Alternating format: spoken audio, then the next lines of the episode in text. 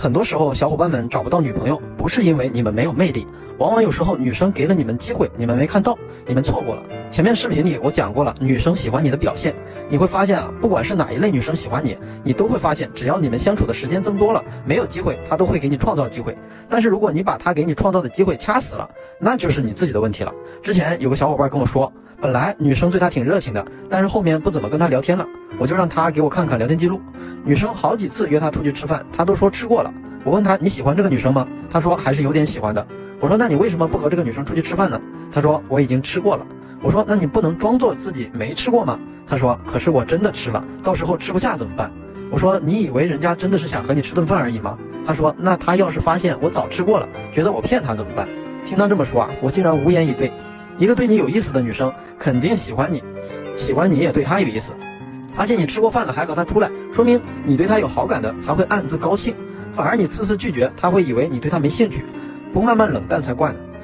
那下面我们来说说女生的求撩信号有哪些。第一点，女生说一个人在家好无聊，意思就是希望你赶快约她，或者是找个游戏、找个事儿一起玩、一起做。第二，女生会经常发各种自拍给你。